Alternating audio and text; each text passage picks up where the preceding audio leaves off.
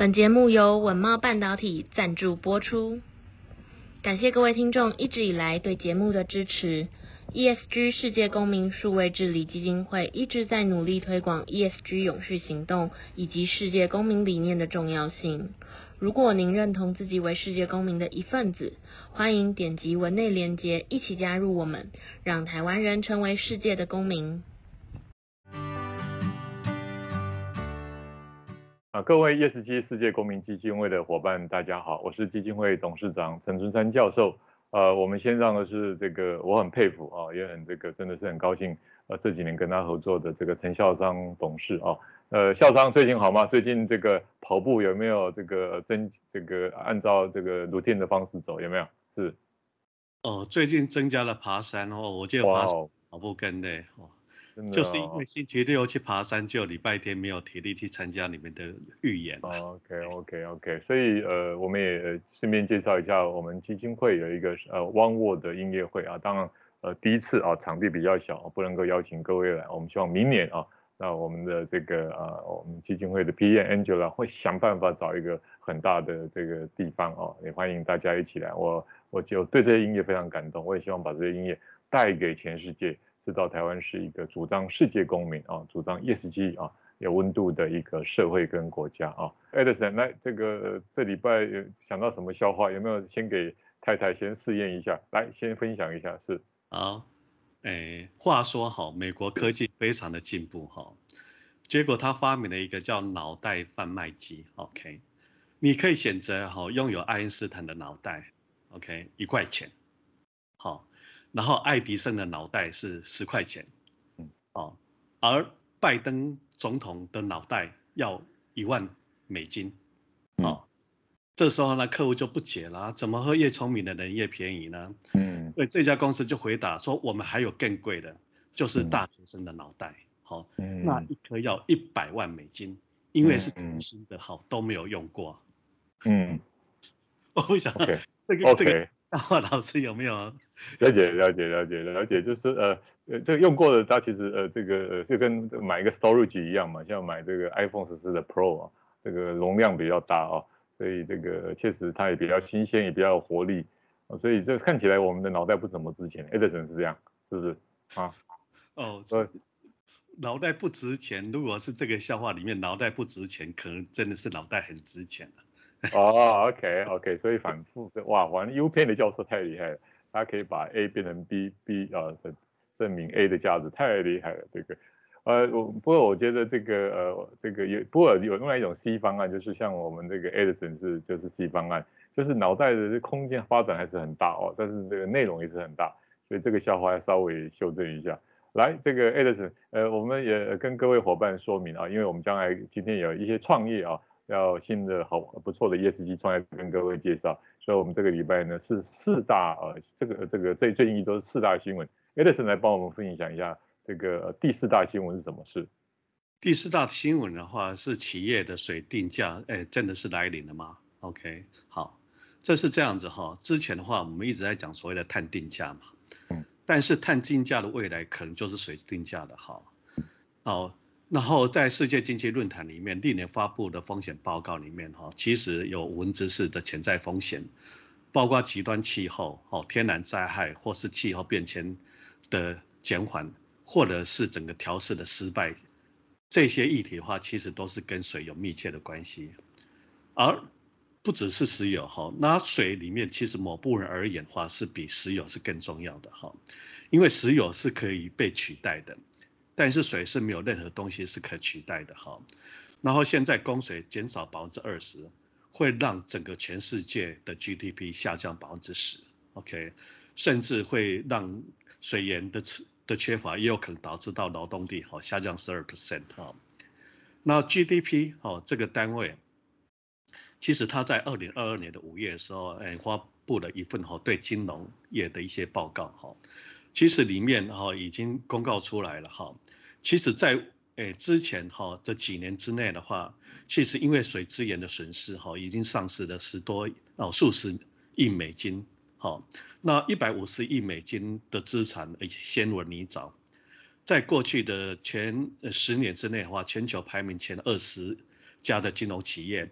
对水密集型的公司哈提供了二点五兆美金的债券哈贷款及股权哦的融资，但是很可惜的，大部分有三分之一的金融业者却未对水的风险哈进行评估。而如果再看台湾的话哈，诶，整个台湾的企业也是到了二零二零年的时候，才有企业进入所谓水安全问卷 A list 的名单。好，那现在连续两年在 A list 的名单的话，我想大家可能都会猜得到哈，就日月光、台塑、台达电、台积电、跟台湾化纤、跟南亚及中石化。好，所以水资源这一块的风险的评估。可能会继续诶，接着碳资源的评估跟定价之后，是另外很可能会诶起的一个风潮。嘿，老师，哦，非常棒哦，就是过去水哦，这个是大家不重视哦，台湾最在这哦，不过呃这个前年啊、去年啊，大家都有点这个紧张哦，那这种呃气候变迁所导致呃水啊来得多啊，那么呃这个呃一下就就就不见了啊，那像今年。我想台风呃还好有一次啊，所以水的资源管控非常重要。那另一方面也是因为气候变迁啊，那么呃可能像格陵兰啊，那水啊大概冰块啊都融化，那海平面上升，那其实淡水也会影响哦。所以水风险的管控哦，那基本上就要科学化，那基本上也是要系统化哦来处理。Edison 第三大新闻是什么事？第三大新闻，其实在几个月前我们报告过类似的新闻哈。就是呃挖矿挖矿的激增哈，碳排量哈显示未来比特币对环境的伤害是大于金矿业的哈。其实这个是根据新墨西哥大学的一篇报道哈。那该报道分析了整个产品哈的环境成本哈，还有在其哈市场资本上占的比例，比如。煤炭的环境成本大概就占了九十五 percent 哈，对环境造成的伤害几乎等同于对整个市场的一个价值。那猪肉制造，我们知道它也会产生碳排，其实对台环境也是有重大的一个影响哈。那比特币的话，对环境的影响可能是介于猪肉跟整个煤炭之间哈。那近五年哈，环境的成本评估的话，是占市场差不多三十五 percent 左右。呃，二零二零年哈，哎，达到一个高峰哈，是八十二 percent 哈。那最主要的话，这个会下降起来，因为是 COVID-19 哈。那另外一个话，剑桥大学这边的数据也显示哈，化石好燃料提供的虚拟货币差不多是六十二点四 percent 的一个电力，而永续能源则提供三十七点六 percent 这个电力哈。那这个产业哈的研究切出来的结果哈，然后永续能源这一块以以后。可能诶、跟其他报告写说，诶、碳排放诶、其实诶、欸，对不起，就是在虚拟货币上成永续的能源占的五十九点五 percent 的电力，其实还是有很大的差距的哈。所以诶、老师这一块的话，其实我们一直在讲 NFT，然后一直在讲虚拟货币，其实我们要归根究底去看，到底去制造 NFT 它的能源是是来自于绿能，其实也是一个很重要的一个考量。嘿，老师。非常赞成啊，就是呃呃，因为啊挖矿啊本身的耗电啊是非常高的啊，那你现在结构啊，呃，有些国家可能有绿能啊，不过我想大部分都是在呃开发中国家啊，利用啊这个这个呃石化的电啊来，那这个事实上是对这个呃气候变迁非常不利啊，所以未来啊应该全世界啊能够有一个呃 best practice 或 guidance 啊，要求所有的国家啊你的这个所了解的公司在做挖矿的哦。那么应该要求啊，他有义务跟责任啊，来做使用的绿电啊。那这个当然到实践是很久跟很远的啊。不过我想我们应该可以来做一个呃倡议啊，那这个来呃，甚至我们可以来做调查，哪些国家是啊这个挖矿的啊这个公司最多的，那我们来点名他啊，来为这个期待他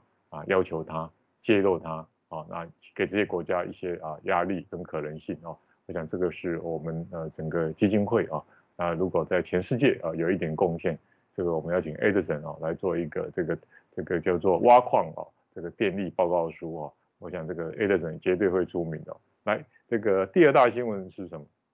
第二大新闻是台湾 PwC 哈诶发布了哈二零二二哦近零排放的经济哦指数的报告哦。其实这份报告哈是非常吊诡的哦，有几个东西哈，我跟读者讲一下哈。第一个哈。就是呃在二零二一年的时候，脱碳率哈降到零点五 percent，OK，是创十年来的一个新低，所以全球是急需要采取好行动来做应应哈。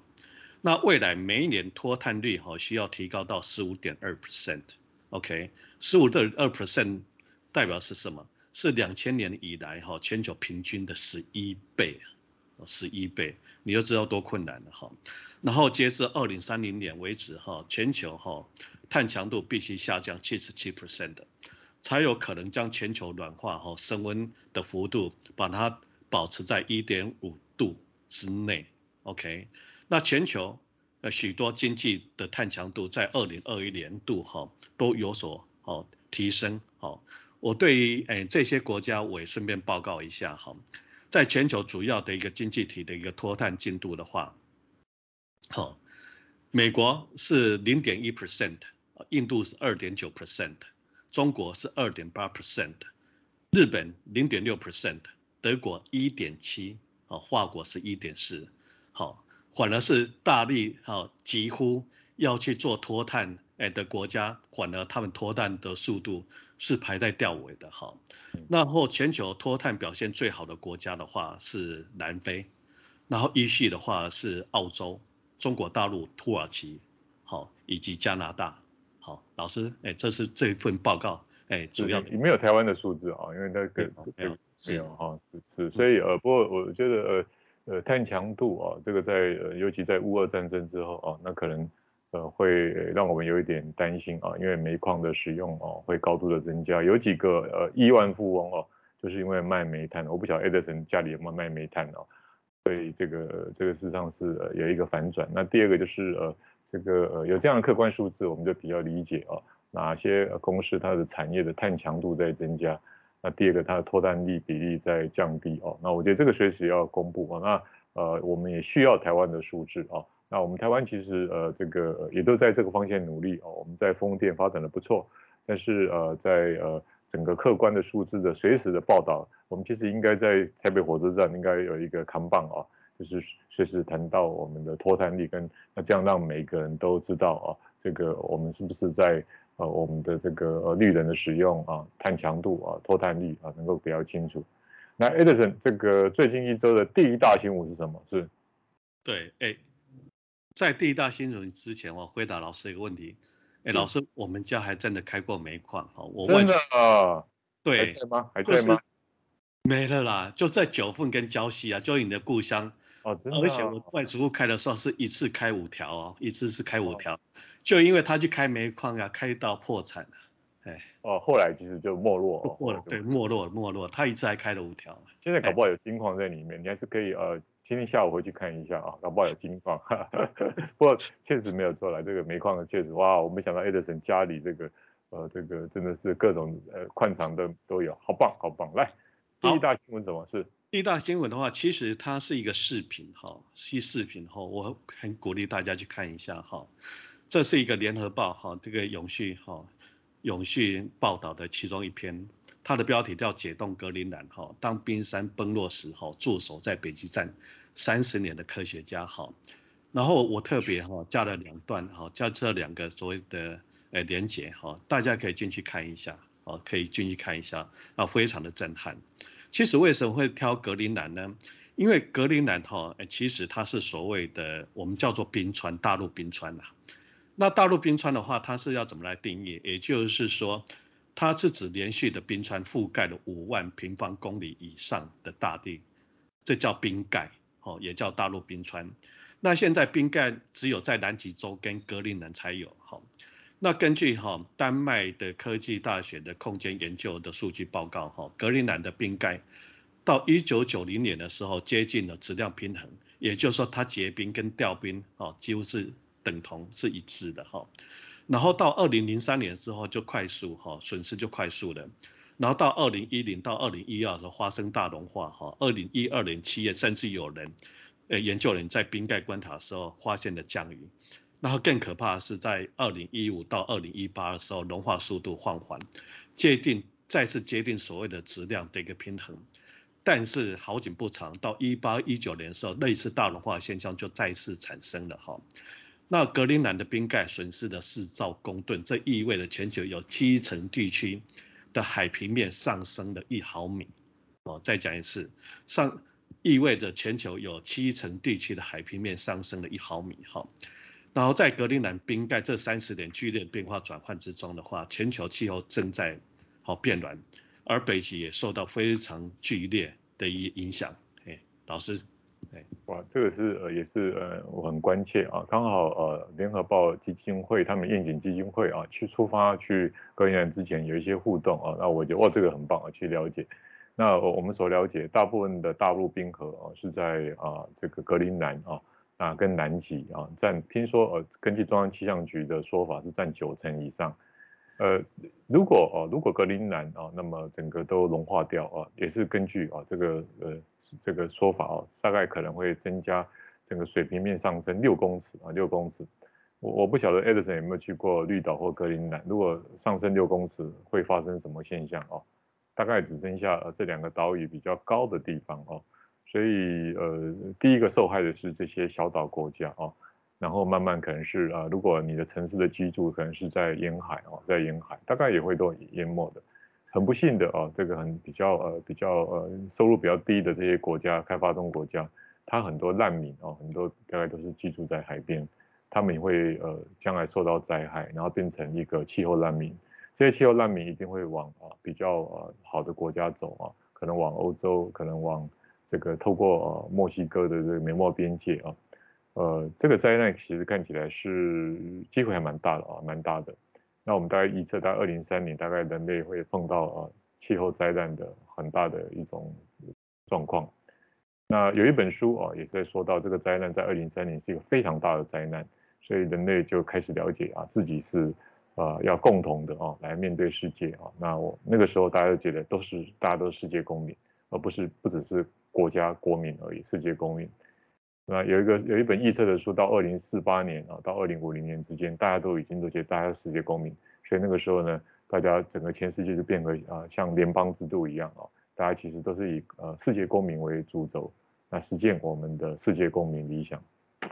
这个故事不晓得是不是呃会这样发生？呃，就我推动一个世界公民，我当然希望世界公民能够实践。但是这种这种方式可能是几亿的人口流离失所啊，甚至是死伤啊。那这个不是我们期待啊的说这个结果啊，所以看起来格陵兰这个方式，这个方式啊，这种方式可能是让我们值得担心的事情。非常棒啊，这个 Edison，来这个呃呃 Edison，这个我们这次要改变一下啊，来创造一点希望啊，要不然都是这个新闻有一点这个呃这个悲观啊，有一点辛苦啊。那是不是呃你要不要这个礼拜也来介绍一个还不错的 ESG 创业？是 Edison。对，诶，这个礼拜哈，诶，开始以后每个星期我们大概都会去介绍，诶，一家好永续或是 ESG 的新创公司，好，然后我大概观察的哈，这这一两个月我大概观察的差不多有将近八九十家哈，有关于做永续或 ESG 好的公司，那逐渐的话，我们可以挑出一些东西，我们也来帮他们做宣传，好，而且他们也有可能是国际化。所以，哎，今天，哎，我我挑出来这家公司的话，它叫做好玩草直创，哈，然后创始人是好陈柏龙，哦，陈柏龙先生，哈，那这家公司，哎，是很有趣的，哈，其实它是做做草吸管的，哈，那草吸管这个东西，它是 one hundred percent，哈的所谓的芦草啊的一个吸管，那原先这个陈柏龙先生，他是在开一个咖啡厅，哈。他也是劝大家，如果以后要赚钱的话，千万不要去开咖啡厅。但是他在咖啡厅的时候，他大概接触到两个东西，变成是玩草哈执啊执照哈一个非常重要的一个元素哈。第一个他在咖啡厅的时候认识非常多的人，OK，第一个人脉关系哈。第二个在做的时候，他发现整个吸管这一块的话，带给他一个很大的一个惊悚。哦，就是说这些塑胶的一些吸管的话，该怎么去弄？所以他原先是一个读心理系哈的一个学生，那后来慢慢的话，他也重视到永续哦这个议题，然后慢慢去转型。那原先的话，在台湾他是没有去做吸管哦炒吸管的公司，所以他们还特别飞到哦越南去。那在越南那边的话，跟当地的一家公司去看了以后，他们的制造过程里面。发现原先的一个芦草也拍照的，好芦草，然后拍照又回到台湾，然后原先在台湾他也找不到好这样的，直到最后他们发现，在台湾诶，在民国二三十年的时候是有种芦草芦荻的哈，然后大的地方的话，主要地方的话就是在今天的外埔哈，台中的外埔那一边。所以他们飞过去那一边的话，就找到一个老农夫，那一老农夫就跟人讲，哎，我看过好像还有一些芦笛哈，在长在某个地方，然后带着他们去看了之后，他们才把那个芦笛的哈的的种子演转化带回到宜兰哈去做再生。好，那现在的话，他们公司大概是有几个卖点哈，那第一个主要的一个卖点的话，就是其实你看刚才叶兰也有做哈，然后马来西亚有做。但是因为台湾的制造加工业哈，会特别的发达，所以他们第一个卖点就是在两公尺好的炉底哈，让他们来做的话，这两公尺炉底，他们诶如果是别的国家可能只能做两根吸管，但是他们大概可以做到六根，好六根吸管好。第二个东西的话，他们也复制了台湾的一些新创的一些元素哦进去了，让整个在所谓的诶草吸管这边，诶无论是在外形的制造，或者是在其他文创的搭配以外，更具吸引性哈。然后因为我自己本身曾经有一次哈，诶到那个旧金山诶州立大学哈，就 San Francisco State University 哦参加了一个论坛哈，一个诶的一个评审。其实其中有一个很大的一个议题就是草吸管，那个是差不多是二三年前发生的。他说那时候他们来看的话，在美国加州这一块的话是没有解的，那也一直在找这样的一个解决方案，这是其一哦。其二的话，哎，我听到他们的哎一些访问，就是这一家叫玩草呃制造啊这家公司，他们说现在已经开始有日本哈有韩国的公司打电话给他们，就是要大量的订单，OK，但是因为他们是一个属于 V Corp 的公司。他们对融资或财务操作，哎，不是这么熟悉。因为如果要去接那种大型公司的订单的话，第一个他要你 guarantee 那个产能，这个也是目前哈他们没有办法去 fulfill 哈一个非常重要。那我觉得这可惜的。如果是有这样大大的一个市场性，有多大呢？现在一年的话需要稻草吸管，哎，应该一年差不多有二点五兆根，二点五兆根的吸管。如果这是一个量，那台湾也有这样的量能，那 why not？那我们大家来看怎么来帮助这家公司。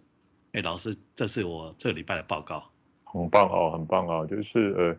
呃呃，我们为什么要推动世界公民？就是觉得呃，这世界的问题就是我们的啊呃，呃危机，也是我们的转机哦。所以呃，我们大家呃这个一起来，那这些公司我想应该很特别啊，能够把塑胶可能在地球可能会呃好上百年啊都不会消失。那借由呃这个草啊，那自动它会呃写这个呃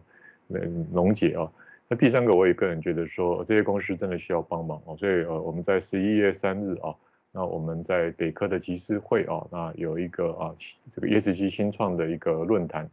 那我们也期待就是说呃在未来呃长中期啊中期啊，也许两三年之内啊，我们能够有一个创投基金，那么能够来协助这些公司啊，因为一个公司要从想法。到这样的一个很不错的一个公司啊，那这中间啊产销人发财资讯，呃其实都需要。那这个没有一个呃矽谷型的创投啊，也就是能够填补它在每个位置的缺憾啊，那这个事实上呃失败几率是九成五啊九成五。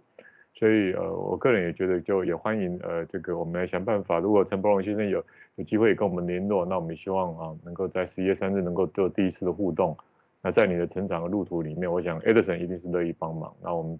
本身的基金会有一个 ESG 的近邻呃舰队啊，你们也希望能够来帮忙。哇，今天好棒，今天好丰富，呃，从笑话啊到四则这个很棒的新闻啊，重量级的新闻，到一个啊创意跟良心跟温度啊的展现啊，今天非常谢谢 Edison 能够给我们这么啊丰盛的这个呃这个午餐或晚餐啊，非常感谢 Edison，谢谢 Edison。